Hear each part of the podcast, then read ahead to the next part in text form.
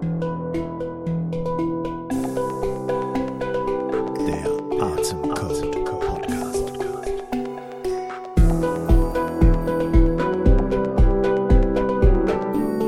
Hallo und herzlich willkommen zum Podcast Der Atemcode. Ich bin Dr. Matthias Wittfurt und ich habe eine kleine Pause gemacht, eine große Pause und ich äh, geißel mich selber dafür und komme nicht dazu, die nächste Podcast-Folge zu machen. Jetzt ist die endlich raus. Es tut mir furchtbar leid, dass du lange auf dieses nächste Interview hier warten musst, auf die, musstest, auf die nächste Episode. Aber es war einfach unglaublich viel in meinem Leben gerade und äh, ich musste äh, extrem vielen Menschen helfen, Coaching und Therapie, die das wirklich brauchten und kam einfach nicht dazu, obwohl ich letztes Mal versprochen hatte, jetzt kommen hier nacheinander meine, meine tollen Folgen raus. Und ich hoffe, ich kann es diesmal halten, also bitte verzeih mir. Ähm, ich hoffe, ich kann das etwas wieder gut machen mit dieser aktuellen Folge und ich kann versprechen, in kurzer Zeit wird die nächste Knallerfolge auch rauskommen, wahrscheinlich schon in ein paar Tagen. Und du wirst beide Folgen vollkommen in vollkommener Länge hören können und musst also da nichts mehr bezahlen. Äh, zuweilen mache ich das ja so, auch um den Mitgliedern meines Atemcode Clubs ähm, etwas Gutes zu tun und den Mehrwert zu bieten, dass sie Folgen zum Teil eher hören können und auch zum Teil vollständig hören, was man halt in der Öffentlichkeit dann nicht kann oder nicht vollkommen, vollkommen publiziert hier im, im Podcast. Und deswegen mache ich das manchmal so und auch zu Recht, finde ich. Ja, das haben die auch äh, verdient und wollten auch den exklusive Behandlung haben und den exklusiven Zugang. Dafür mache ich das auch. Und ich kann verstehen, dass das manchmal nervt. Und ich kenne auch viele Podcasts, die ich höre, die dann Zugangsbeschränkungen haben und eine Paywall. Aber ich bitte zu bedenken oder ja, einfach im Hinterkopf zu behalten. Das ist unglaublich viel Arbeit und wenn man das einfach nur umsonst alles raushaut, wie man das als Hörer am besten haben möchte und am wünscht, dann wird das auch nicht lange halten, weil man einfach, ja, man kann davon dann nicht leben. Ja, man arbeitet sich da zu Tode und macht das über Werbung ganz viel. Das wirst du bei mir selten und nur vereinzelt finden. Insofern bitte ich dich mal drüber nachzudenken, wie du das, wenn du das hier regelmäßig konsumierst und die Folgen und Episoden gut findest, das denn auch einfach unterstützt. Also, ich bitte um Entschuldigung, dass das so lange gedauert hat mit der nächsten Folge. Äh, ich werde gleich sagen, wo es bei dieser heutigen Episode darum geht, was das für ein Interviewpartner ist. Aber vorher noch eine ganz kleine Geschichte, die vielleicht auch etwas Attraktivität für dich darstellen könnte. Am Dienstag, den 10. Mai, gibt es bei mir in meinem Atemcode Club, in meinem Mitgliederbereich wieder eine Online-Session. Und das wird wieder eine sehr, sehr besondere sein, denn Wim Hof wird persönlich wieder da sein und auf Deutsch erzählen, zum Teil, was er für aktuelle Projekte hat und was er gerade gemacht hat mit der BBC. Da gibt es nämlich eine 14-teilige Serie, die gerade mit der BBC One läuft, wo er britische Promis in den italienischen Alpen durch die Kälte und Atemtechnik jagt. Ähm, sehr, sehr spannend, rate ich dir auf jeden Fall auf YouTube anzuschauen. Es gibt es da auch zu, ähm, schon irgendwie freiheitlich zu gucken. Und äh, du wirst das bestimmt finden. Und deswegen bin ich gespannt, was Wim Hof persönlich erzählt. Er war letzten äh, Sommer bei mir schon mal im, im Mitgliederbereich und es war echt der Hammer, ähm, weil das ein großer Austausch war, auch mit dem Matthias Friedrich, dem Professor, der die Studie mit mir plant und auch mit vielen Community-Mitgliedern, die Fragen stellen konnten und wo Wim wirklich auf Deutsch echt tolle Antworten gegeben hat. Und das wird nochmal am Dienstag, den 10. Mai passieren. Also wenn du es rechtzeitig hörst, gibt es für dich zwei Möglichkeiten. Und alles, was du tun musst, um dabei zu sein, ist einfach auf meine Homepage zu gehen, matthiaswitford.de. Ja, also einfach auf die Homepage gehen, da findest du alle Infos. Du hast zwei Möglichkeiten dabei zu sein. Entweder bezahlst einen geringen Beitrag von 15 Euro nur für diese Atem, oder nicht diese Atemsession, aber diese Wim Hof Session, wo er dabei sein wird. Ja, dann bist du einfach dabei für diese 15 Euro und das war's. Oder du kommst in den Mitgliederbereich von mir, in den Atemcode Club und äh, zahlst äh, 59 Euro im Monat und du hältst aber mit dem Code, gut zu hören, Partner 50, 50 Prozent Ermäßigung auf den ersten Monat. Also für weniger Geld kannst du dabei sein und kannst den kompletten Bereich des Atemcode Clubs nutzen mit fantastischen Atemsession, zahl zahlreichen Interviews, äh, Literatur zur Rezension und Informationen.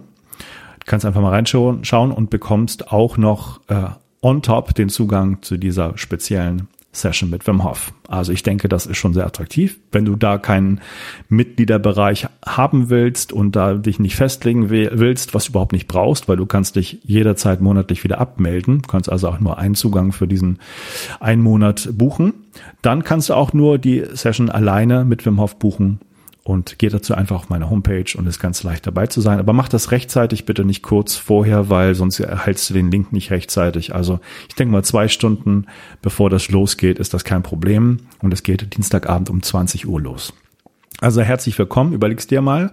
Und jetzt für dich eine spezielle Folge mit dem Ralf Dujmowitz. Und der Ralf ist jemand, der als erster Deutscher auf den Gipfeln aller 14 8000er Berge gewesen ist. Er hat das alles geschafft ohne extra Sauerstoff. Ich glaube, nur bei einem einzigen Gipfel hat er extra Sauerstoff benutzt ähm, und ist einer der erfahrensten Bergsteiger weltweit. Und ich wollte von ihm vieles wissen. Und was ich in seinem Interview oder diesem Interview auch bekommen habe, nämlich was das so für Umstände sind, den, zum Beispiel den Mount Everest zu besteigen. Was, wie funktioniert das? Wie, wie viel kostet das, wenn man da mit diesen Führer, Führern das bucht? Was sind das für Umstände? Ist das nachhaltig und so weiter? Und vor allen Dingen, wie, wie fühlt man sich da oben? Was geht da in einem vor, wenn man da auf fast acht, ja, auf 8000 Meter Höhe dann im Zelt übernachtet und der Winter runterrauscht äh, und, und äh, hat man da Angst? Wie, wie geht man damit um? Was sind die Eindrücke davon? Was äh, passiert, wenn man da wirklich ohne Sauerstoffgerät da in großer Höhe atmen muss? Und wie atmet man am besten? Und ähm, was ist von der Leistung von Wim Hof zu halten, auf fast 7000 Metern Höhe mit wenig Klamotten äh, auf dem Mount Everest gestiegen zu, ein, zu, sein, kann sich der Ralf das überhaupt vorstellen und welche Probleme gäbe es da? Und dann ist es für mich als Wissenschaftler natürlich auch sehr, sehr spannend, und deswegen wollte ich Ralf auch als Interviewgast haben. Er war ganz speziell eingeladen bei der deutschen, beim Deutschen Luft- und Raumfahrtzentrum in Köln an einer Studie teilzunehmen, wo man ihn für mehrere Wochen abgeschottet hat, langsam den Sauerstoffgehalt in diesen Räumen runtergeregelt hat und geschaut hat, ja, wie der Körper, Herz, Gehirn und der ganze Körper auf diese Art und Weise der äh, geringen Sauerstoffzufuhr, der Hypoxie reagiert und was man da gefunden hat. Und die Studien sind zum Teil auch schon veröffentlicht worden, es werden noch mehr kommen, aber es ist interessant, was er darüber erzählt. Und ähm, äh, ich bin sehr, sehr glücklich, dass er mir das Interview gegeben hat. Es war richtig klasse. Er hat mir gesagt, ja, am Anfang war es normal und dann wurde es nachher ein Interview, was er so noch nicht hatte. Und äh, vielen Dank dafür, dass du das gemacht hast, lieber Ralf. Und ich wünsche jetzt allen ganz viel Spaß und bitte dran denken, Schau doch mal im Mitgliederbereich nach, ob das was für dich ist. Atemcode Club, geh einfach auf meine Seite matthiaswitford.de, schau dir an, wie du daran teilnehmen kannst und vor allem jetzt die Chance und das absolute Highlight Wim Hof kommt am 10. Mai in den Atemcode Club. Und jetzt erstmal viel, viel Spaß bei dem Interview.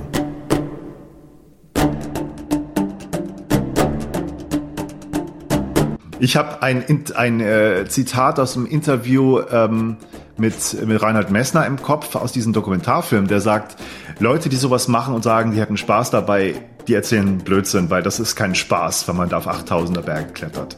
Ist das ein guter Einstieg? Hat er recht oder wie würdest du das sagen? Es gibt so viele Momente während solchen Expeditionen an den 8000ern, wo man wirklich das Leben ganz intensiv spürt, wo ich Spaß am Leben habe, wo ich Spaß am Unterwegssein habe wo ich Spaß dran habe, vor dem Zelt zu sitzen, in die Ferne rauszuschauen, auf dieses unendliche Meer an Bergen. Und dann muss ich sagen, hat Reinhold mal wieder völlig daneben. Kennst du den eigentlich persönlich? Ja, sicherlich. Wir oder? kennen uns persönlich. Äh, ich, wir haben uns über die Jahre hin immer mal wieder getroffen. Hm. Äh, er hat sicher tolle Leistungen in seinen jungen Jahren gebracht. Äh, und jetzt inzwischen ist er auch etwas gemäßigter geworden. Hm. Ähm, was ist denn das, was dich da hingezogen hat? Ist das etwas, was du, also Klettern und auf Berge steigen, ist das etwas, was du schon seit Jugend an gemacht hast oder wie ist das so? Gelaufen? Ja, ich habe durch meinen Papa relativ früh angefangen. Der kam aus dem Elbsandstein, aus dem tschechischen Elbsandstein zu uns hierher nach Deutschland nach dem Krieg und hat mhm. mich als kleiner Bub schon zum Klettern mitgenommen. Äh, ich war dann also viel beim Klettern als äh, Jugendlicher, habe das dann mal eine Zeit lang, während ich 14 bis 17 war, habe ich das Ganze einlassen. Da mich dann hat mich mehr das Tanzen interessiert. und anderes. Und dann äh, habe ich nach meiner Schulzeit habe ich eine lange Südamerika-Reise gemacht, wo ich vor allem auch eben beim Bergsteigen war. Und da, das war quasi so der Zündfunke, um dann eben auch später an die ganz großen Berge zu gehen. Okay, und das hat sich nämlich mal an langsam irgendwie gesteigert, dass du da Berge erklommen hast, die erstmal ein, einfach in Anführungsstrichen waren und das irgendwie erfahren hast. Und dann hast du irgendwie die Idee gehabt, da müssen auch die, die großen, die hohen Gipfel mal irgendwann ran. Ja, ich hatte das große Glück vom Deutschen Alpenverein 1985 zu einer Trainingsexpedition eingeladen worden zu sein an den Schivling. Das ist das Matterhorn Indiens. Mhm. Und damals habe ich wirklich Blut geleckt. Es hat äh, riesig Spaß gemacht, mit dem Team zusammen unterwegs zu sein, aber auch in einer anderen Kultur, was für mich auch immer ein ganz wichtiger Aspekt ist, in einem anderen Land mit anderen Menschen. Und von da an war ich eigentlich, äh, ich muss mich dann irgendwann entscheiden, entweder richtig Medizinstudium weiterhin oder Bergführerausbildung und habe mich letztlich dann für die Bergführerausbildung entschieden, habe die abgeschlossen und äh, habe seither als Bergführer im Wesentlichen gelebt. Okay, das heißt aber, du hast Medizin angefangen zu studieren. Das ist eine medizinische Richtig. Grundlage ja. im Kopf und kannst diese Dinge auch einordnen, die so im Körper passieren. Ich habe ein paar Basics noch in Erinnerung, äh, richtig. Bin im, am Thema Höhenmedizin, habe ich versucht, einigermaßen dran zu bleiben. Ich war lange Jahre Mitglied in der Deutschen Gesellschaft für Alpin- und Höhenmedizin. Und äh, ja, habe natürlich immer mal wieder dann eben auch unsere Träger, andere Teilnehmer während den Expeditionen medizinisch betreut oder auch betreuen müssen. Hm. Mein Eindruck ist äh, nach, nach meiner Vorbereitung jetzt den ganzen Eindrücken aus, aus Filmen und Interviews und so weiter, dass es so in den letzten Jahren gerade vermehrt Leute gab, die diese ganzen alpinen äh, Geschichten oder Bergbesteigungen und Rekorde noch so ein bisschen ins Extreme getrieben haben oder treiben wollten. Da gibt es jemanden, der das irgendwie solo macht, irgendwie ganz extrem. Und es gibt auf ähm, Netflix einen Dokumentarfilm, ich glaube, der heißt 14 Gipfel, von einem, der das in, in einem guten halben Jahr irgendwie alle 14 Gipfel gemacht hat. Ähm, was hältst du davon? Was ist so dein Eindruck? Stimmt das? Ja, ich glaube, für die Öffentlichkeit sieht das alles schon sehr spannend und zum Großteil auch sehr reißerisch aus. Ich glaube, man muss da sehr genau hinschauen, muss da etwas differenzierter reinschauen diese Geschichte mit den 14 8000ern in kürzester Zeit, äh, das war einfach so, dass der mit Helikoptern von einem Basislager zum anderen geflogen ist, war auf den meisten dieser Gipfel mit zusätzlichem Sauerstoff, was einen riesen Unterschied macht. Man hat auf 8000 Meter hat man noch etwa ein Drittel des Sauerstoffangebotes wie bei uns hier. Und damit äh, ist man wirklich an der Grenze dessen, was der Körper überhaupt leisten kann. Wenn ich jetzt die Höhe einfach durch zusätzlichen Sauerstoff reduziere, dann ist das bei weitem nicht mehr diese Leistung. Ich brauche mich nicht so lange zu regenerieren von so einer Besteigung. Es braucht mich einfach auch nicht so lange, weil ich, äh, weil ich mir nicht so viel Zeit lassen muss für die Akklimatisation. Und wenn man das alles zusammennimmt, dann hat er zwar sicher eine schöne Leistung gebracht, die vor allem logistisch sehr spannend war, aber mit dem eigentlichen Sport, mit dem eigentlichen Bergsteigen nur noch am Rande zu tun hat. Okay, also es ist schon so, dass was äh, so ein bisschen puristischer Gedanke ist, mit Sauerstoff da hoch, ähm, ist nicht das, das Wahre oder wie ist das zu verstehen? Es macht einfach einen großen Unterschied. Ich möchte es jedem freistellen, äh, das, oder es soll jedem freistehen, das so zu machen, wie er möchte. Aber ich glaube, es ist dann auch wichtig, das im Nachhinein so zu kommunizieren, wie es wirklich war.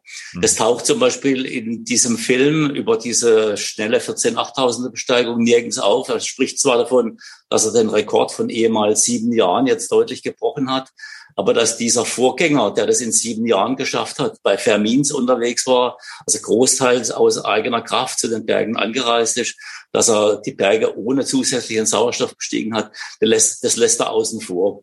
Und dieses Weglassen von Fakten, das ist das, was mich eigentlich stört, was dann eben die Sache auch sehr verwässert und der Öffentlichkeit einfach ein falsches Bild vorgaukelt. Hm.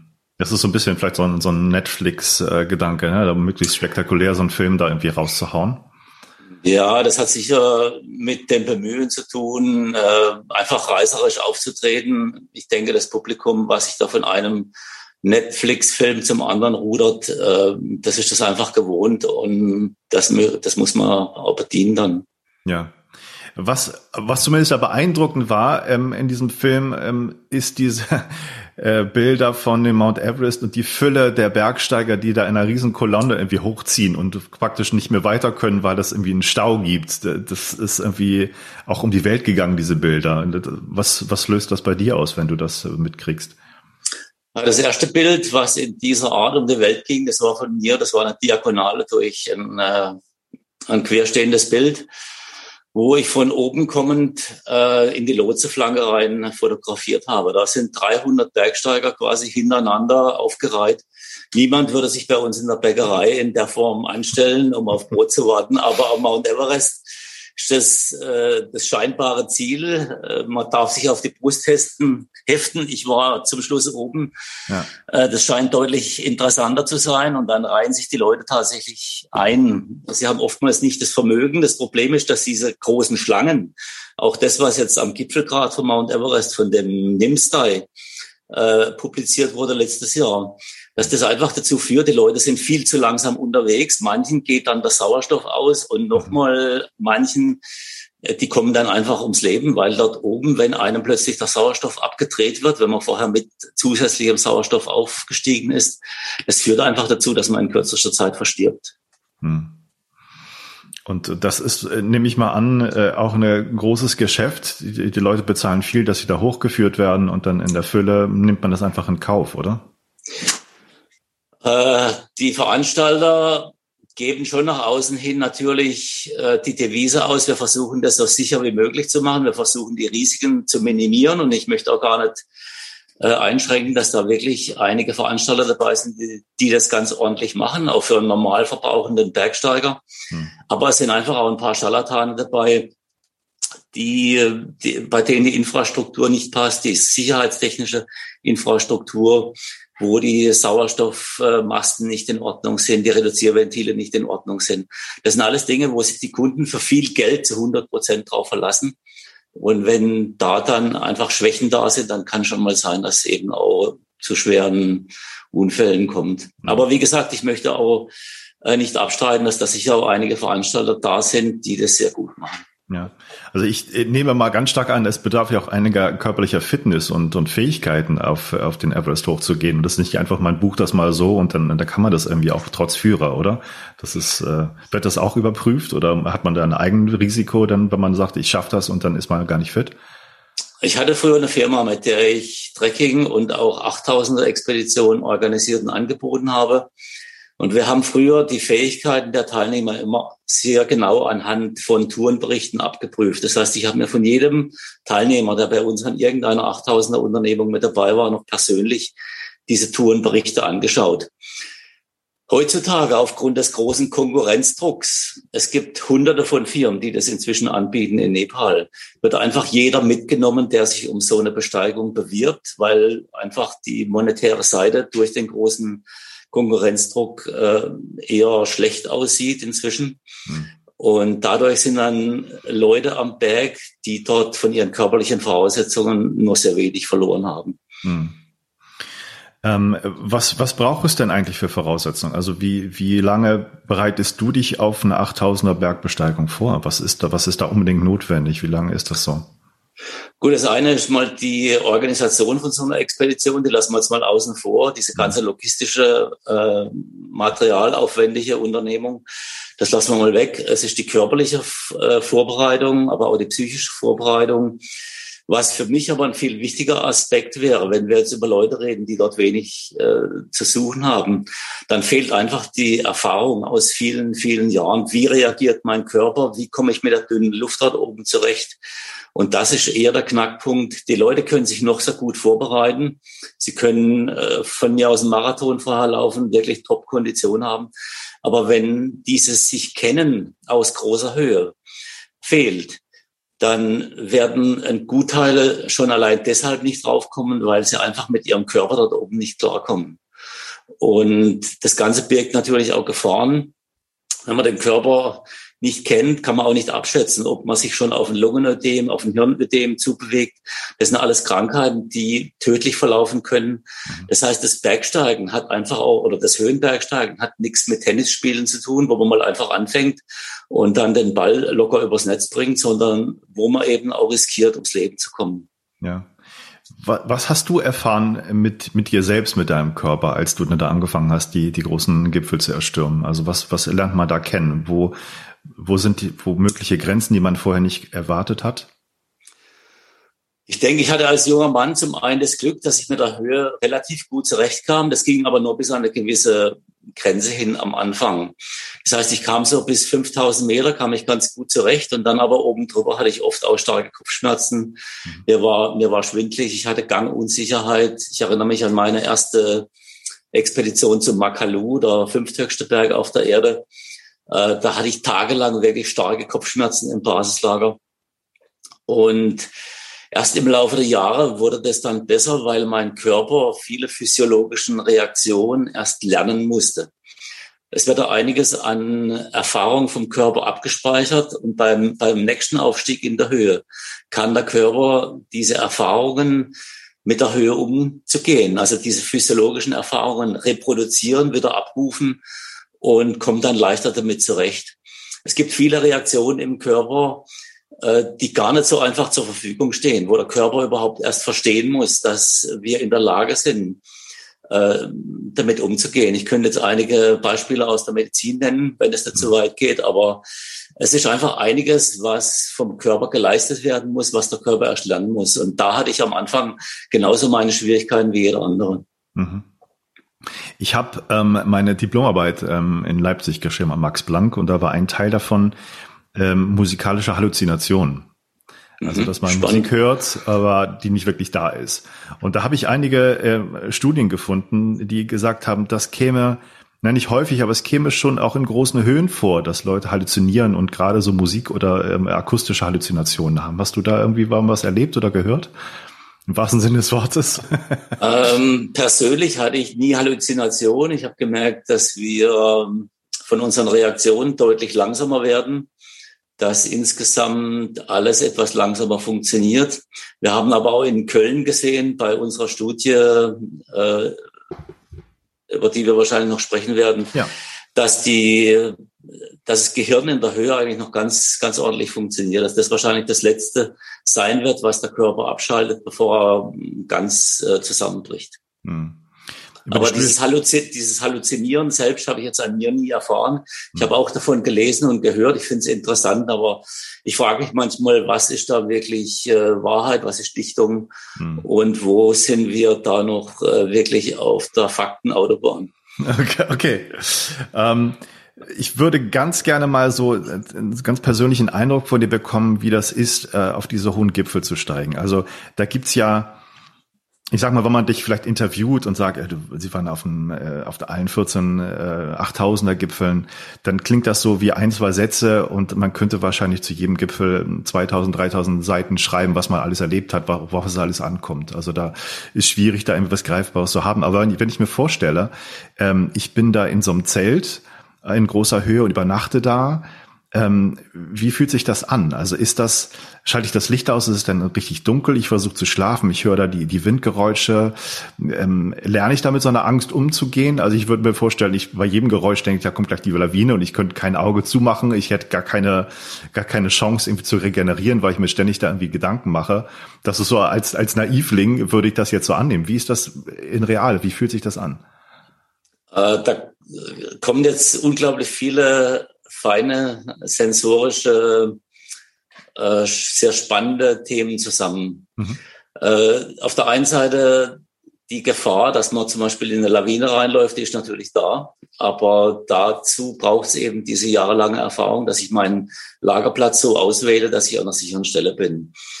Äh, wenn ich nur den leichtesten Verdacht habe, dass da eine Lawine runterkommen können, dann werde ich dort auf keinen Fall mein Zelt aufstellen. Das heißt, das schalte oder diese Sorge, diesen Gedanken schalte ich schon mal mhm. Aus durch meine Erfahrung. Ansonsten bin ich jetzt in meinem Zelt. Es fängt in dem Moment, wo die Sonne untergeht, fängt es an, sofort grimmig kalt zu werden. Wir sprechen da an den 8000ern. Wenn ich jetzt mal vom letzten Lager auf über 7000 Meter ausgehe, sprechen wir sofort von Temperaturen von minus 20, minus 30 Grad mhm. in dem Bereich. Und dann habe ich natürlich auch das Problem, dass ich vielleicht von der Anstrengung am Nachmittag vom Aufstieg noch einen Kopfdruck habe oder leichte Kopfschmerzen habe. Ähm, ich musste oder ich sollte eigentlich sehr viel trinken. Ich habe Schnee geschmolzen. Ich bin vielleicht aber auch gar nicht dazu gekommen, so viel äh, Flüssigkeit zu mir zu nehmen, wie ich es eigentlich müsste. Hm. Und damit gehe ich dann auch mit einem gewissen Flüssigkeitsdefizit in den Schlafsack rein, was dann wiederum dazu führt, dass ich eher friere, dass ich eher kalt habe. Das heißt, es muss ein besonders warmer Schlafsack sein. Man, fühlt, man fühlt in großer Höhe normalerweise auch aufgrund von Flüssigkeitsmangel die Kälte sehr viel deutlicher. Und äh, diese ganzen Dinge zusammengenommen, diese schnelle Atmung dort oben, weil man eben so wenig äh, Sauerstoff zur Verfügung hat, äh, die die objektive Kälte, die gefühlte Kälte, der Wind draußen, das führt schon einfach dazu, dass man sich wirklich freut, dann in den Schlafsack reinzukriechen und da so ein ganz kreatürliches Bedürfnis hat, sich einzumummeln. Mhm und dann auf einmal so wirklich ganz geborgen zu sein. Ich liege da also immer so halb in Embryonalstellung im Schlafsack drin. Ja. Und äh, man wärmt dann natürlich auf, es wird einem angenehmer, etwas wärmer. Aber das sind schon, schon immer Momente, wo man äh, spürt, boah, ich bin hier ganz schön an der Grenze. Das, das löst sich dann im Laufe der Nacht. Äh, vielleicht kommt man zur Ruhe. Man kann auf 7000 Metern eigentlich nur noch sehr wenig schlafen. Hm. Äh, ist mehr ein Ruhen um dann eben am nächsten Tag vielleicht zum Gipfel starten zu können, wenn das Wetter entsprechend passt, was einem vorher natürlich auch die ganze Nacht durch den Kopf geht. Hm. Inwiefern ist das ein Unterschied, ähm, ob man da im Zelt allein ist, ob man diese Be äh, Besteigung alleine macht oder jemand mit dabei hat? Also ich stelle mir vor, irgendjemanden Ansprechpartner zu haben, ist immer irgendwie psychologisch äh, stabiler, als wenn man ganz alleine irgendwie da ist, oder? Ja, auf jeden Fall. Das macht einen großen Unterschied. Das alleine bewältigen zu müssen, habe ich großen Respekt davor. Ich war zum Teil auch selbst alleine unterwegs. Äh, aber ich wollte das einfach für mich nicht mehr, weil das gemeinsam unterwegs sein ist für mich immer ein sehr wichtiger Aspekt gewesen, sich austauschen zu können, auch seine Gefühle austauschen zu können, äh, mit dem anderen eine, eine Ebene herzustellen, auf der man sich über das Aktuelle sehr vertraut unterhalten kann. Das finde ich was sehr Schönes und das geht einfach verloren, wenn man alleine unterwegs ist. Ja. Es gibt da so eine Situation, die ich da ähm, ähm, gesehen habe. Also was nochmal vielleicht ganz spannend, ähm, ich habe diesen diesen Ausschnitt gesehen, gibt auf YouTube kann man ja wie alles angucken, äh, wo du mit mit der Gertraud, glaube ich, äh, hinter beim aktuellen Sportstudio warst und berichtet habt, wie ihr dann auf dem K2 wart, beziehungsweise sie war ja dann alleine und du bist umgekehrt. Und da habt ihr so ein bisschen gezeigt, wie das geht mit dem mit dem äh, sich dann Tee machen oder irgendwie Wasser warm machen und mit diesen äh, Packs, wo man dann irgendwie ähm, was ist das Pulver, wo man ein bisschen Wasser rein macht und dann hat man irgendwie was zu essen. Das ist irgendwie ganz spannend, dass man das so alles mitschleppen kann, nehme ich mal an. Ne? So irgendwie. Ja, das ist gef gefriergetrocknete Nahrung, die ist in so okay. Päckchen drin, da muss man einfach nur Wasser dazuschütten. Ich habe da inzwischen fast ganz damit aufgehört, mhm. weil dieses gefriergetrocknete, ich sage jetzt mal Futter, das hat den, das hat den, den großen Nachteil, dass es immer so einen leicht äh, unangenehmen Geschmack hat. Wenn ne jemand neben mir sitzt, reißt so eine Packung auf und ich kriege da nur ganz leicht Luft davon äh, halte ich am liebsten schon den Kopf zum Zelt raus. Um okay, okay. Was machst du denn? Sparen wir uns. Was machst du jetzt? Äh, ich habe sehr viel Trockenfrüchte dabei, okay. äh, wo dann eben auch die ganzen Mineralien mit drin sind. Ich habe Nüsse mit dabei, verschiedenste Sorten. Äh, ich habe, ich trage sehr gerne äh, diese kleinen Datteln bei mir, Feigen, andere Sachen mehr, okay. Äh, die mir eigentlich alles geben, was ich dort oben brauche. Ich bin kein Vegetarier, ich bin kein Veganer, aber auf der Höhe schalte ich schon ganz gern um auf äh, eher Früchte und Nüsse. Okay. Ähm, also die Situation mit, mit der Gertraud. Äh, Entschuldigung, Gerlinde. Gerlinde, oh Gott. Also die äh, Namen sind mir noch nicht so geläufig. Aber ähm, das ist, äh, ihr habt das zu zweit da versucht, den K2 zu besteigen? Nein, ist nicht ganz richtig. Wir waren okay. da zu sechst. Ja, zu sechst, okay. mit, mit Gerlinde war ich auf der Südseite vom K2 zweimal unterwegs, auf mhm. der Nordseite dann ein drittes Mal. Ich war vorher schon am K2 auf einer anderen Route, mhm. 1994.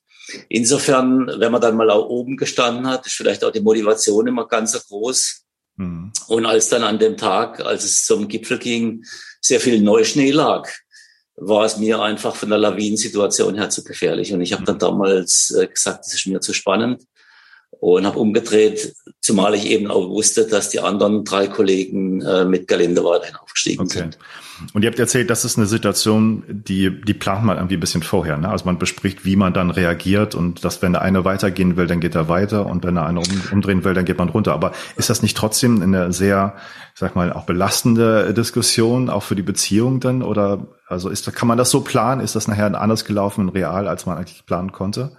In den Anfangsjahren war das schon belastend für uns, bis wir dann wirklich mal ganz ausführlich drüber gesprochen haben mhm. und äh, eben auch die ganzen Details erörtert haben für uns und haben dann gemeinsam beschlossen, damals, äh, wenn einer umdrehen muss, dann kann er das machen, solange es ihm nicht schlecht geht und solange der andere äh, für den weiteren Aufstieg noch gut beieinander ist. Mhm. Ansonsten ist selbstverständlich, dass man aufeinander wartet. Als Gerlinde auf dem Everest war, äh, ohne zusätzlichen Sauerstoff 2010. Da habe ich damals den ganzen Tag auf 8300 Meter auf sie gewartet, weil es mir an dem Tag einfach nicht gut ging. Mhm. Äh, ich wollte aber trotzdem für sie auf jeden Fall da sein, wenn sie wieder runterkommt. Und das sind Abmachungen, äh, wo es, glaube ich, einfach wichtig ist, dass man sich dann auch aufeinander verlassen kann. Ja. Wenn man so die ganzen 14 8000er betrachtet, auf denen du alle schon warst, gibt es da irgendwie Berge, wo du sagst, ähm, das war irgendwie so hart und krass, das mache ich nie wieder. Diesen Berg mag ich nicht. Oder gibt es Favoriten, wo man sagt, das ist wunderschön, das ist äh, was ganz Besonderes gewesen? Gut, dass ich jetzt nimmer an äh, die ganz hohen 8000er gehe, das hat vor allem damit zu tun, dass ich inzwischen 60 Jahre alt bin, dass ich auch einfach der Überzeugung bin, dass ich dort zu Tode kommen könnte, mhm. äh, weil ich mit meiner Leistungsfähigkeit mit Sicherheit nicht mehr dort bin, wo ich mit 40 war. Und äh, ich habe ein paar Berge, da würde ich durchaus auch noch gerne nochmal hin zurückgehen, äh, aber würde mich dann wirklich ganz speziell nochmal drauf vorbereiten wollen. Mhm. Weil es ist doch sehr, sehr viel an, ähm, an großer Leistungsfähigkeit, die da gebraucht wird, wenn man ohne zusätzlichen Sauerstoff aufsteigen möchte. Äh, Gibt es dann äh, Berge, wo du sagst, ähm, das war eine Erfahrung und der Berg irgendwie ist der mir nicht geheuer, das mache ich nicht nochmal? Also es gibt da eine Geschichte am Kanchenjunga, das ist der dritthöchste Berg auf der Erde. Die meisten Leute haben den, den Namen noch nicht mal gehört. Ich mhm. spreche es noch mal langsam aus. Kanchenjunga oder Kanch auch abgekürzt. Ähm, da waren wir erst 100 Meter unterm Gipfel aus der Wolkendecke rausgetreten. Vorher hatten wir relativ schlechtes Wetter. Sind dann in diese letzten 100 Meter zum Gipfel aufgestiegen, hatten dort schönstes Wetter. Und beim Wiedereintritt in die Wolkendecke hatten wir dann ziemlich bald schon ein starkes Gewitter wir sind dann auch in die Dunkelheit gekommen. Äh, ich bin dann auch weiterhin im Abstieg irgendwann mal noch kurz vorm Lager in eine Spalte gefallen, wo mich glücklicherweise die Kalender wieder rausgezogen hat. Und der starke Sturm in dem Gewitter hat dann auch noch unser Zelt dort oben zerlegt. Und wir haben dort oben dann wirklich notfallmäßig äh, bivakiert und haben dort sicher die kälteste Nacht in unser beider Leben verbracht. Und das war so grenzwertig, dass ich mir irgendwann dann im, im Rückblick gesagt habe, also das brauche ich jetzt sicher nicht mehr. Wie sieht's körperlich aus? Ähm, von, äh, also was ist mit deinem Körper passiert äh, im Laufe der Jahre, als du die ganzen Bergbesteigung gemacht hast? Hast du irgendwelche Sachen, die bleibend gewesen sind, irgendwelche Schäden, was, was du behalten hast, was nicht mehr gut funktioniert? Ähm, durch das viele Rucksackschleppen habe ich natürlich inzwischen gemerkt, dass ich äh, im Bereich der Wirbelsäule schon die ein oder andere Macke habe. Das Drehen vom Kopf, das geht alles nicht mehr so ganz leicht, mhm. wie ich mir das so wünsche, was mich zum Teil auch beim Sportklettern etwas einschränkt. Aber insgesamt muss ich sagen, äh, das viele Training hat mich gesund erhalten, würde ich sagen. Ich habe es im Training auch nie übertrieben, beziehungsweise bin dann auch meinem Bauchgefühl gefolgt, wenn es mir gesagt hat, äh, gestern war eine lange Ausdauereinheit dran, dann geht es einfach morgen nicht, dann muss ich was anderes trainieren. Ich habe mich da sehr stark auf mein Bauchgefühl verlassen und das hat immer gut gepasst. Und ich würde sagen, ich bin körperlich eigentlich schon mit einem blauen Auge davon gekommen.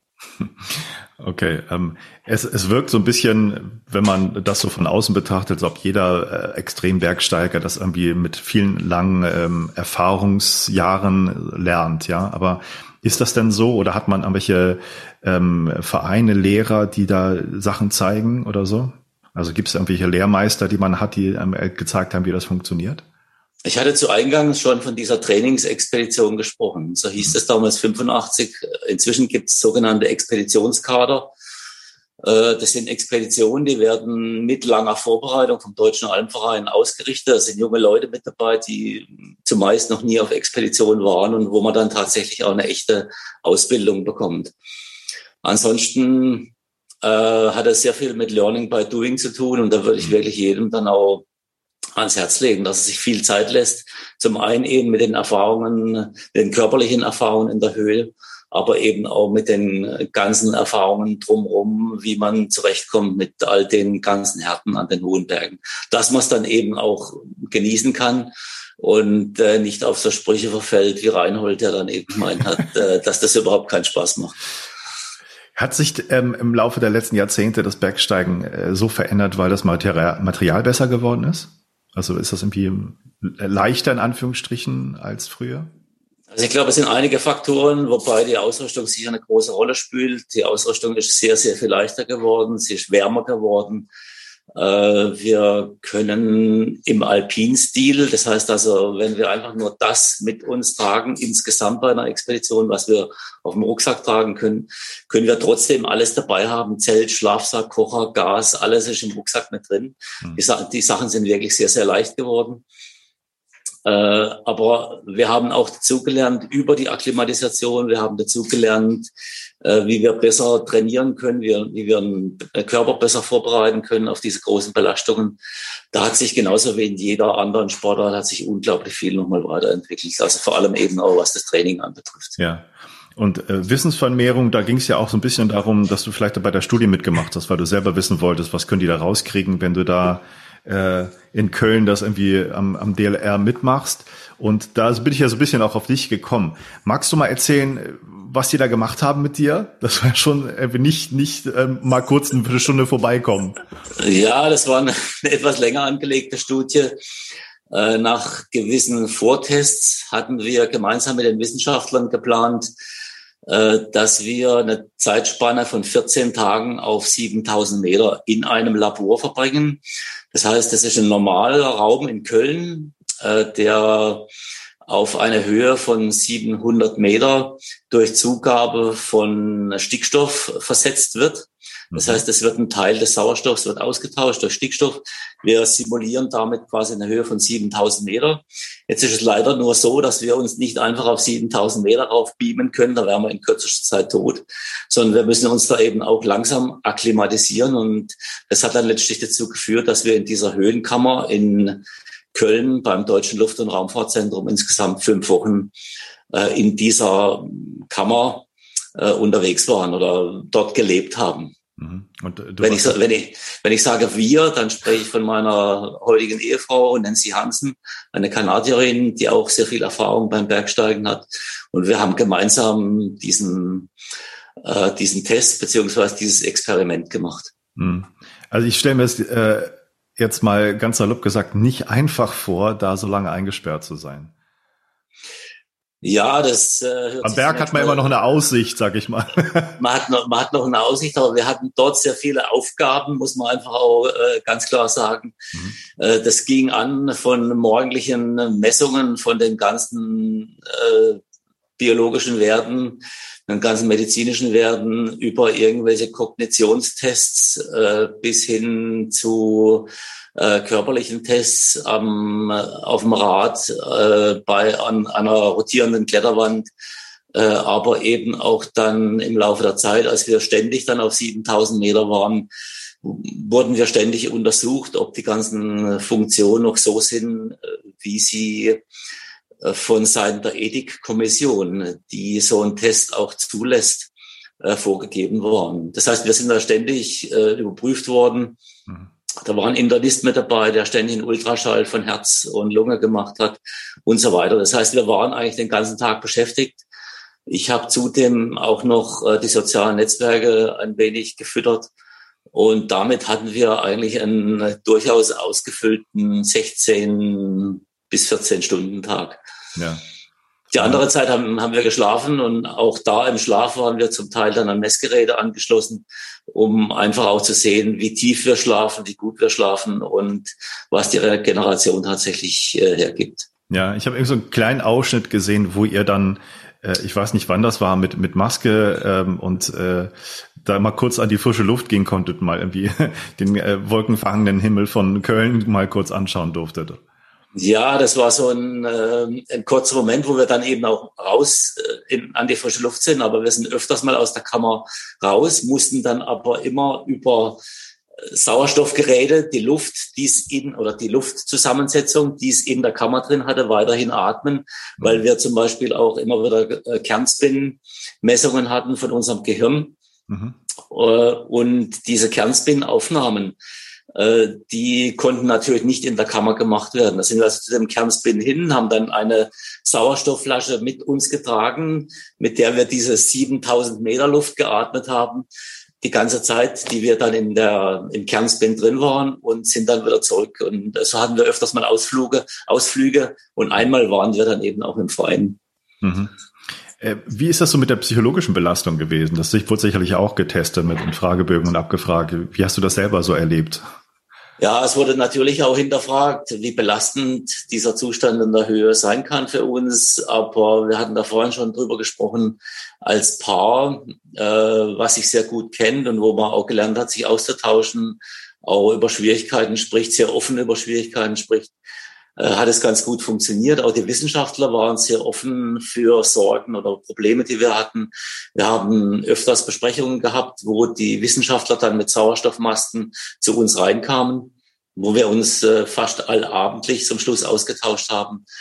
Und wenn man dann solche idealen Voraussetzungen hat, muss man muss ich einfach festhalten, dass es psychologisch gesehen gar nicht mal so anstrengend war. Von der, von der körperlichen Seite reden wir im Moment mal nicht. Ja, Jetzt, das glaube ich.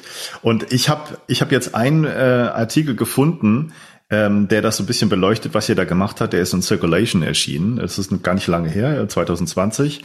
Ich glaube, da gibt es irgendwie noch einen und wahrscheinlich bringen die noch mehr raus, weil also Gehirndaten habe ich da jetzt nicht gefunden. Die werden wahrscheinlich noch veröffentlicht. Aber da ging es um im Grunde die, den, den Blutdruck, ne? Also der mhm. sich da sozusagen verändert mit dieser lang anhaltenden Hypoxie. Und man diskutiert ja jetzt schon lange in den letzten Jahren, ähm, vielleicht auch so ein bisschen äh, wegen Wim Hof, ne, mit, mit diesen Atemtechniken, die immer populärer werden. Ob das jetzt mit ihm zu tun hat, weiß ich nicht, aber vielleicht auch, weil er auch Studien irgendwie rausgebracht hat mit Leuten, die ihn da untersucht haben und mit anderen Leuten, was Hypoxie eigentlich so im Körper bewirkt und ob das gut oder schlecht ist. Und es war ja immer eher so der, der Tenor, dass das ja, es kann nicht gut sein, wenn man da zu wenig Sauerstoff bekommt und und äh, gibt auch wieder andere Forscher, die sagen, das hat durchaus auch positive Effekte, dass man den Körper so antriggert, dass der denn dadurch stärker werden muss, um diesem niedrigen Sauerstoffgehalt äh, zurechtzukommen. Wie ist das mit dieser Blutdruckstudie? Hast du da so ein bisschen auch Einblick und Erklärung bekommen, was was ihr da erlebt habt und was der Körper da gemacht hat? Ja, es, also um nochmal auf diese Auswirkungen von der Hypoxie äh, sprechen zu kommen. Äh, man weiß inzwischen sehr genau, dass Hypoxie nicht nur eben auch Schäden verursacht oder eben auch Probleme verursacht, Krankheiten verursachen kann, sondern dass es wirklich in vielen Bereichen sehr positive Auswirkungen hat. Ähm, wir haben unterschiedlichste Messungen gemacht im Labor. Wenn wir jetzt über die Seite vom Blutdruck sprechen, dann nehme ich an, dass du vor allem auf die Geschichte ansprichst, wo wir bei Nancy an eine Grenze gekommen sind, auf knapp 7000 Meter, wo wir festgestellt haben, dass der Druck zwischen Herz und Lunge einfach zu groß geworden ist. Und da wäre sie wahrscheinlich durchaus, äh, hätte sie Chancen gehabt, äh, sich eine eine Krankheit, also sprich Lungenödem einzufangen oder andere Probleme einzufangen. Und deshalb war es so wichtig, dass wir an dem, äh, vor allem insbesondere jetzt eben am, am Druck im Lungenkreislauf ganz eng dran geblieben sind und das ganz engmaschig kontrolliert haben. Und wir haben dann auch aufgrund der Vorgaben, was jetzt den Druck anbetrifft, die Höhe insgesamt reduziert und waren dann zum Schluss eigentlich immer auf 6.800 Meter, also nicht genau auf den eigentlich geplanten 7.000 Metern. Ja. Was, was fandst du denn am beeindruckendsten, beeindruckendsten von den Ergebnissen, die da so gelaufen sind? Eine Sache, die noch gar nicht so veröffentlicht ist, beziehungsweise wo es auch noch keine genauen äh, Zahlen drüber gibt. Das kommen jetzt erst so nach und nach die Veröffentlichungen raus. Äh, ich war sehr beeindruckt, dass unsere Gehirne noch relativ gut funktioniert haben. Mhm. Wir haben diese Kognitionstests, äh, es waren zwei verschiedene, eine von der NASA, eine vom Deutschen Luft- und Raumfahrtzentrum. Wir haben die in, äh, wechselnd jeden Tag gemacht. Und wir haben die auch schon vor der Studie gemacht, dass man also nicht sagen könnte, wir haben uns während der Zeit der Studie dann dran gewöhnt. Wir haben diese Gewöhnungsphase also schon vorher gehabt. Mhm. Und erstaunlicherweise war der Abfall der Gehirnleistung in großer Höhe eigentlich äh, nicht wirklich sehr stark. Es ist schon ein gewisser Abfall da, aber ich würde sagen, im Verhältnis zu dem, was wir an Abfall von, äh, von Sauerstoffversorgung hatten, hat unser Gehirn noch unglaublich gut funktioniert. Hm. Und äh, das ist eine Sache, die mich schon immer beschäftigt hat, äh, die ich sehr spannend fand. Und das war das, was mich mit am meisten ähm, hm. begeistert hat. Jetzt muss man sagen, ihr seid ja auch trainierte Leute, ne? Das sind ja nicht irgendwie unerfahren, die einfach mal da hochgeschickt werden, so quasi auf 7000 Meter Höhe. Aber das zeigt ja trotzdem, ähm, dass es ähm, Belege gibt oder Hinweise, dass, dass der Körper, Gehirn, Herz und so weiter sich an solche Höhenlagen anpassen und dann doch mit dem wenigen Sauerstoff irgendwie anders haushalten kann. Und ich bin gerade dabei, eine eigene Studie mit, mit Kardiologen aufzuziehen, die schon lange ähm, aus vielen äh, verrückten Gründen ähm, so kleine äh, Atemmanöver fahren beim, beim Kernspin des Herzens. Da gibt es normalerweise Stoffe, die man spritzt, um das Herz zu stressen. Ähm, und dann kann man das aufnehmen und gucken halt, ob das irgendwie so gestresst ist, dass es irgendwie pathologisch ist, krankhaft oder halt gesund. Und da kann man das gut unterscheiden.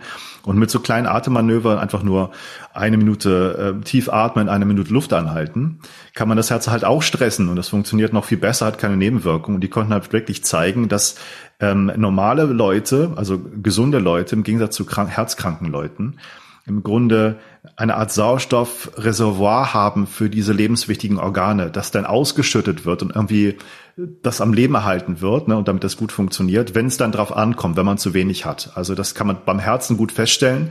Und wir gucken jetzt halt, ob das langfristig auch mit solchen Atemmanövern la Wim Hof, das sind so Atemsessions, die halt viel länger dauern, ähm, über mehrere Wochen weg, ob das ein Vorher- und Nachermessung da Unterschiede gibt. Das ist so die Idee dabei. Aber spricht ja alles so ein bisschen in der Hinsicht, dass man ähm, trotz weniger Sauerstoff, ähm, dass der Körper sich sehr gut adaptieren kann und da irgendwie andere Reserven ausschüttet. Natürlich muss man sich fragen, wie lange geht das gut? Und ihr wart jetzt eine bestimmte Zeit, paar Wochen da, da drinnen. Vielleicht geht es auch nicht unendlich. Vielleicht braucht man noch irgendwie wieder ein, äh, ein Auffüllen dieser Reserven. Ähm, aber trotzdem ist der menschliche Körper doch äh, immer wieder leistungsfähiger, als man glaubte. Ne? Das ist ja auch, wenn man nicht in die Höhen geht, sondern in die Tiefen. Ich habe ja auch einige Interviews mit Apnoe-Tauchern geführt, die dann da in die Tiefen mit einem Atemzug gehen und diese Grenzen immer wieder ausloten, wie weit der menschliche Körper da runtergehen kann mit, mit wenig Sauerstoff. Das ist ja auch so ähnlich im Grunde. Ja, ich finde es wirklich sehr spannend, was die Hypoxie bei uns macht. Vielleicht komme ich auch noch mal auf den Ausgang der, oder auf, auf die eigentliche Idee von unserer Studie zu sprechen. Es waren Wissenschaftler in Dallas in USA, die dort festgestellt haben, dass wenn man Mäuse acht Tage lang quasi auf 7000 Meter hält und wenn man denen vorher einen Herzinfarkt setzt, also künstlich, sorry, ja. Äh, dann können die sich tatsächlich von diesem Herzinfarkt erholen unter der Hypoxie. Das heißt, der Herzmuskel, der sich normalerweise oder das Herzmuskelgewebe, was sich normalerweise kaum mehr oder nur sehr schlecht von einem Herzinfarkt, also von dieser massiven Mangelversorgung durch Sauerstoff nicht mehr erholen kann, auf einmal mit Hypoxie kommt es zu einer Heilung von diesem Gewebe am Herzmuskel. Und das war der Ausgangspunkt von der Geschichte, warum wir gesagt haben, das wollen wir sehen, ob das tatsächlich auch beim Mensch funktioniert.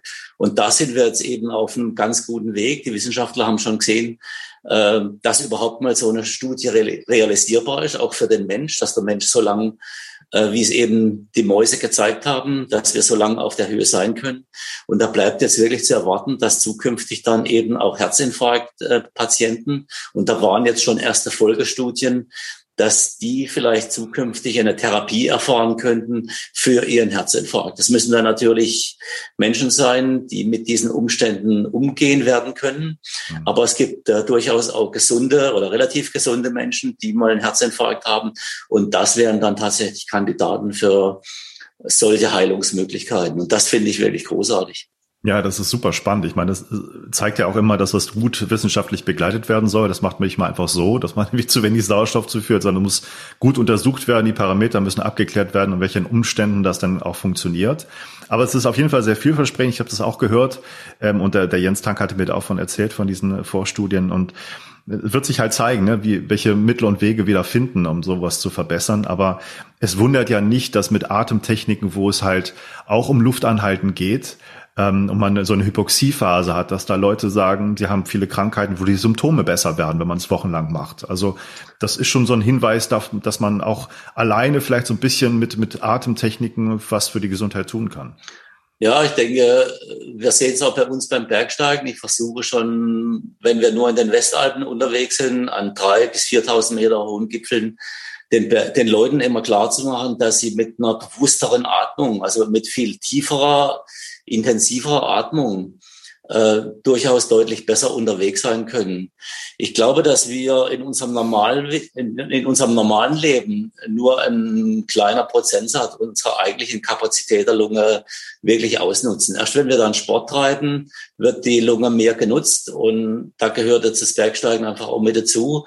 Jetzt kennen das viele Leute nicht so genau und dann ist es eben auch gut und wichtig, wenn man den Leuten sagt, hey, ihr seid jetzt in der Höhe, Sauerstoffangebot in der Höhe ist etwas oder der Sauerstoffdruck in der Höhe ist insgesamt etwas geringer hm. und damit müsst ihr intensiver atmen. Ihr müsst einfach euer Atemzugvolumen wirklich ausnutzen. Da, also das ist hochspannend oder lass uns doch gleich mal äh, in diesen vielleicht etwas seltsamen Bereich äh, reinkommen, was Wim Hof so macht, weil genau das tut er nämlich mit den Leuten, mit denen er auf Berge steigt. Das ist äh, sehr spannend, dass du das so erwähnst. Also die, die Technik ist, dass man wirklich vertieft atmet, wenn man da hochgeht, mehr atmet als sonst. Und ähm, was er so gemacht hat, und also deine, deine Ansicht kann ich gut verstehen mit Mount Everest und so, dass er da hochgeht und, und, und das, das kannst du dir nicht vorstellen. Da müsste man ihn selber auch nochmal irgendwie mit dir zusammen befragen, da hätte ich große Lust drauf. Aber er macht zumindest alle paar Jahre mit, mit relativ kranken Leuten so Kilimanjaro-Besteigungen. Und das in Rekordzeit. Also nicht sechs, sieben Tage mit Akklimatisierung, sondern in, unterhalb, unterhalb von zwei Tagen. Ähm, und wirklich mit diesem vertieften Atmen. Ich weiß, da gibt's diese, diesen Trick, dass er die Leute, wenn sie übernachten, da irgendwo dann nachts aufweckt, dann machen sie so eine Atemsession und schlafen dann weiter, was denen irgendwie wohl hilft, nochmal das, das hinzukriegen. Ähm, das ist nicht so ganz abwegig, oder? Also ich höre zum ersten Mal, dass Leute, ich gehe jetzt mal davon aus, dass die keine Vorakklimatisation hatten, innerhalb von zwei Tagen auf den Kilimanjaro steigen Zumal du jetzt eben auch noch sagst, dass da zum Teil auch äh, kranke Menschen mit dabei wären. Hm. Aber ich kann mir vorstellen, es gibt so viel Unbekanntes in unserem Körper, so viel Neues, was man noch erfahren kann, dass wenn man diese Dinge genauer auslotet, dass man dann auch auf sehr viel Spannendes, Neues, Interessantes trifft und dass das vielleicht tatsächlich auch funktioniert. Ich hätte mir jetzt vorgestellt, dass die Leute vielleicht vorher eine Vorakklimatisation hatten. Das heißt, sie waren zu Hause in einer hyperbaren Kammer haben dort etwas, ähm, ja, den Körper darauf eingestellt, dass weniger Sauerstoff zur Verfügung steht. Aber wenn du sagst, dass sie quasi vor, keine Vorakklimatisation hatten äh, und in zwei Tagen dann auf dem Kilimanjaro sind, ohne Schaden zu nehmen, dann muss ich sagen, ist das eindrucksvoll und äh, wird mich wirklich interessieren, wie er das macht. Ja, also man muss ja bei solchen Sachen immer so ein bisschen aufpassen, ne, wie Mythos und Wahrheit äh, miteinander zu tun hat. Aber da bin ich mir ziemlich sicher, dass das da ähm, so funktioniert hat. Aber ich habe dir äh, vorher so ein bisschen erzählt, Wim Hof war, äh, hat einen Mount Everest äh, Versuch gemacht ähm, und hat den irgendwie abgebrochen wegen einer Fußverletzung ähm, vorher ähm, war aber in der Todeszone und man sieht so ein paar Aufnahmen auch, ähm, ob das jetzt da direkt ist, weiß man ja auch nicht, ähm, wo er angeblich da in der Todeszone war, nur mit äh, kurzer Hose bekleidet, weil der diese Kälte aushalten kann.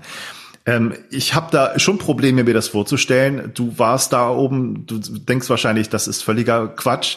Ich habe zumindest ähm, äh, und das macht man auf diesen Workshops ja auch, wenn man diese Methode lernt. Ähm, man geht auf die auf die Schneekoppe das ist ja jetzt keine, keine bergsteigerische Leistung unbedingt, aber man geht da auch in Badehose im Winter hoch. Ja, das habe ich gemacht mit mit guten Schuhen. Ähm, und ich war körperlich nicht so fit. Für mich war das echt anstrengend, diese Steigung da hochzugehen. Und diese Kälte auszuhalten, da trainiert man halt vier fünf Tage vorher, um das hinzukriegen. Und das erstaunlicherweise funktioniert wirklich relativ gut. Also es ist schon hart.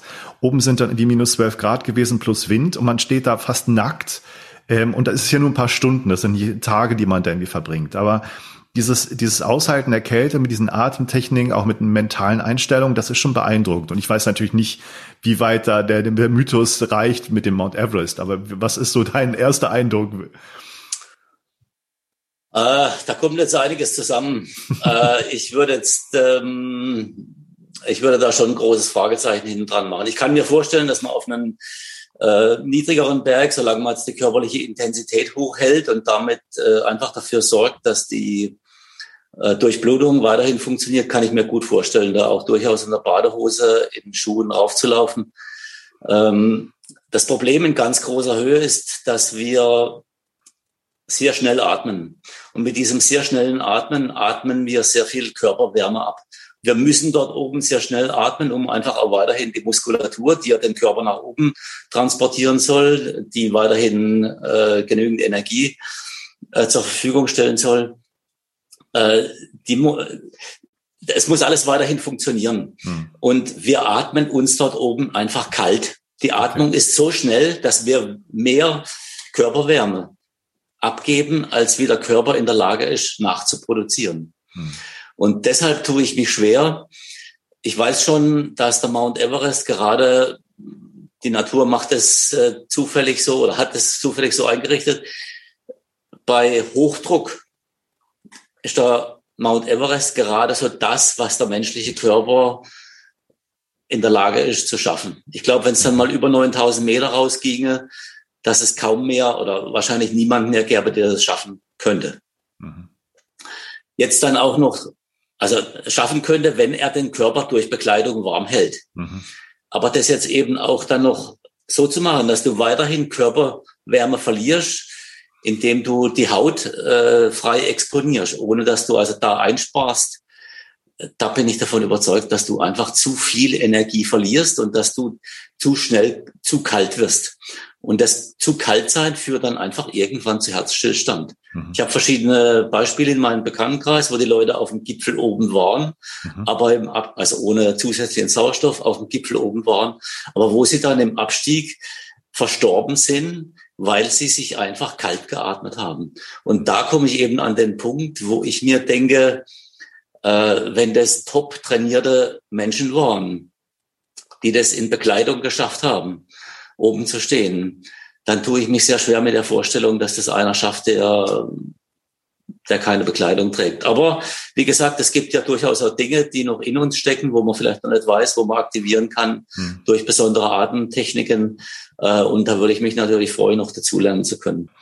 Ähm, lass uns mal vielleicht am Schluss so einen letzten Aspekt reinbringen, der mich noch interessiert. Das ist, äh, wir haben viel über Physiologie geredet, körperliche Sachen, wie das äh, aktuell am Berg funktioniert, wie man da hochkommt und, und was du da so erlebt hast, so sensorische Eindrücke. Ähm, mich würde interessieren, ob es da auch so eine, so eine spirituelle Komponente für dich gibt bei so einer Bergbesteigung. Also ich weiß, dass man so, äh, gibt ja einige Berge, wo man aus Respekt so die, die letzten Meter da nicht auf den Gipfel geht oder sowas, im, im, als Respekt vor den Göttern, weil das so in der Tradition da ist. Ähm, aber was ist, ist Bergbesteigung, auch gerade auf die hohen Gipfel, vielleicht auch nicht gerade, ob das mit den hohen Gipfeln zu tun hat oder nicht, auch was Spirituelles? Also fühlst du dich da irgendwie mit der Natur mehr verbunden oder ist das eher so ganz rational für dich, einfach nur ein Glücksgefühl? Also um das kurz zu bestätigen, es gibt tatsächlich einige Gipfel, wo wir aus Respekt vor dem, was die Einheimischen sich vorstellen, in ihrem Glauben, dass, da, dass die 8000er auch die Sitze der Götter sind, dass wir da eben dann auch auf den allerhöchsten Punkt verzichten. Im Falle des Kanchenjungas, dem dritthöchsten Berg auf der Erde, war das so, wo wir nicht am allerhöchsten Punkt standen. Mhm. Ähm, ansonsten an den ganz hohen Bergen, muss ich sagen, ist deine Konzentration so auf äh, die Rude, auf die Orientierung, auf all das, was so im Hintergrund mitspielt. Du musst dich ständig neu entscheiden, gehst du weiter, passt es von den Verhältnissen her, drehe ich um.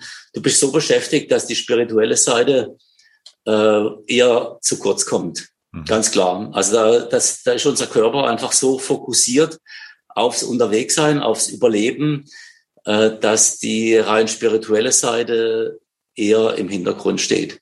Ich habe Momente, wo ich am Lagerplatz sitze, von mir aus auf sechs oder siebentausend Meter, also ganz so weit oben, äh, wo ich vorm Zelt sitzen kann. Ich trinke vielleicht einen Tee, den ich mir schon gemacht habe. Ich habe Schnee geschmolzen.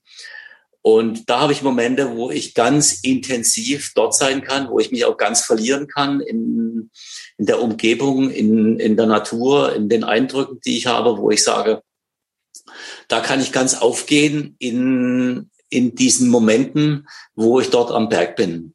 Mhm. Äh, ich habe jetzt da kein Gefühl, wie es vielleicht mancher beschreibt, er fängt an zu fliegen oder sonst irgendwelche Geschichten, aber ich habe ein sehr intensives, inniges Gefühl, dass ich mit der Natur verbunden bin. Und das schätze ich sehr. Hm äh, weil es ein, ein sehr schönes und warmes Gefühl ist. Ich habe das bei uns in den Alpen sehr häufig, sehr oft. Ich genieße das dann auch ganz bewusst, weil mich eine Besteigung in den Alpen jetzt einen vier oder dreitausender bei weitem nicht so anstrengt. Das heißt, ich kann bei uns bei einer Alpenbesteigung diese diese Besteigungen anders wahrnehmen, wie jetzt bei der ganz großen Anstrengung an den hohen Bergen. Trotz allem, diese spirituelle Seite ist da und ich freue mich drüber, dass ich das wahrnehmen kann und dass ich auch ganz abschalten kann. Welche Botschaften kommen, da, kommen dir da den Kopf mit dieser Naturverbundenheit? Also ist das so, ist das alles toll und wir, wir gehören hier hin? Oder ist das vielleicht auch manchmal so eine, so eine Botschaft, äh, so in die großen Höhen, äh, als Mensch gehörst du hier gar nicht hin, das ist ja hart und abweisend? Ja, das ist schon richtig. Also an den ganz hohen Bergen schreit im Körper eigentlich, also wenn es dann mal Richtung Gipfel geht, Richtung 8000 Meter oder weit über 8000 Meter, je nachdem, schreit im Körper schon alles abwärts, abwärts, abwärts. Weil wir haben dort oben einfach dauerhaft nichts verloren. Man kann da mal ein, zwei Nächte auf 8000 Meter verbringen, alles oben drüber äh, wird dann schon grenzwertig für den Körper und äh, wird einfach saugefährlich. Äh, aber ich denke, unser Denken fun oder ich glaube, unser Denken funktioniert dort oben noch sehr gut. Und äh, diese Mischung aus körperlicher Anstrengung, die sehr viele äh, Chemiecocktails in unserem Körper freisetzt, Endorphine, Adrenalin, andere Dinge mehr. Äh, diese Mischung, die führt schon dazu, dass man so ein High-Erlebnis haben kann. Und dieser gesteigerte Bewusstseinszustand, das ist was sehr Schönes. Und äh, ich würde fast sagen, dass das auch süchtig machen kann. Das hat also auf jeden Fall mal Suchtpotenzial. Ähm, stimmt dich das ein bisschen wehleidig, wenn du sagst, du bist körperlich nicht mehr in der Lage, da diese großen Gipfel zu erklimmen? Ist das etwas, wo du den Kick jetzt glaubst nicht mehr zu kriegen oder kriegst du den auch auf eine andere Art und Weise mit niedrigen Höhen, Höhen oder? Also um den, um den, Kick als solches ging es mir, ging's mir nie. Mhm. Äh, es ist so diese Mischung aus Naturgenuss, sportlichem Unterwegssein äh, und äh, vielleicht mit einem Partner das gemeinsam erleben zu können. Das hat, das hat viele Dimensionen. Und diese unterschiedlichen Dimensionen, die erlebe ich mit meiner jetzigen oder heutigen Partnerin genauso an niedrigeren Bergen, auch bei brutal harten Sportklettertouren, wo mhm. man sich tagelang darauf vorbereitet hat, wo man immer wieder die gleiche Route, die gleichen Züge versucht hat. Äh, das ist so intensiv und wenn man das dann irgendwann mal schafft, diese 30 Meter bei einer Sportklettertour zum äh, Schluss oben anzukommen, ohne jetzt Haken benutzt zu haben, einfach nur aus eigener Kraft. Das ist so eine tiefe Zufriedenheit, dass ich feststellen muss, dass ich das, dass ich dieses Glück, diese Zufriedenheit beim Bergsteigen nicht nur eben an den hohen Bergen finden kann, sondern auch bei ganz banalen, einfachen Geschichten, wie zum Beispiel, also banal, äh, sorry, in Anführungszeichen, beim, beim Sportklettern. Ja. Ähm, Willkommen zum Ende. Ich, ich danke dir schon mal ganz herzlich für, das, für die spannenden Einblicke und für deine, deine offene Art, das irgendwie auch alles zu berichten. Ähm, Gibt es noch irgendwie etwas, einen Ausblick oder irgendwelche Sachen, die du noch irgendwie erwähnt haben willst? Irgendwie noch eine Botschaft, wenn es ums, ums Bergbesteigen geht, was Leute vielleicht sonst völlig falsch verstehen häufig? Ja, ich glaube, es ist wichtig, dass man das Bergsteigen nicht als äh, Ziel ansieht, immer oben unbedingt anschlagen zu müssen. Das war immer meine Message bei den Vorträgen. Leute, dreht auch um. Das Umdrehen gehört genauso dazu. Es kann einen genauso zufrieden machen, vielleicht auch manchmal zufriedener machen, weil man zum Schluss einfach überlebt hat. Das Bergsteigen ist nicht Golf spielen. Es ist saugefährlich. Und nur wer lernt, umzudrehen, wird letztlich auch auf Dauer ein, ein alter Bergsteiger werden. Ralf, hab ganz vielen Dank für das Gespräch. Gerne, hat Spaß gemacht. Danke dir, Matthias.